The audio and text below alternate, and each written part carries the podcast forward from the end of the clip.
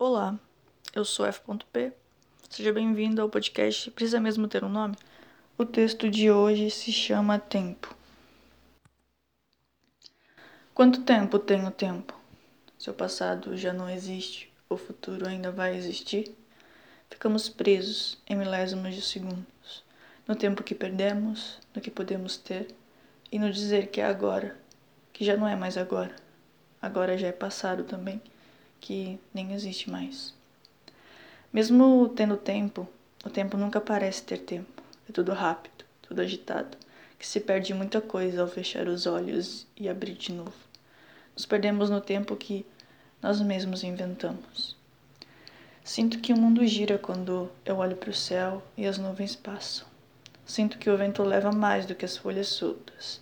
Sinto que o tempo está em tudo que eu toco, até no sumir até eu sumir. Eu sou só um tempo no tempo que tem um tempo para existir. É tanto tempo que falta, que até me perco nele, no vazio que o tempo deixa. Sobra tempo para pensar em um mundo que não exista tempo.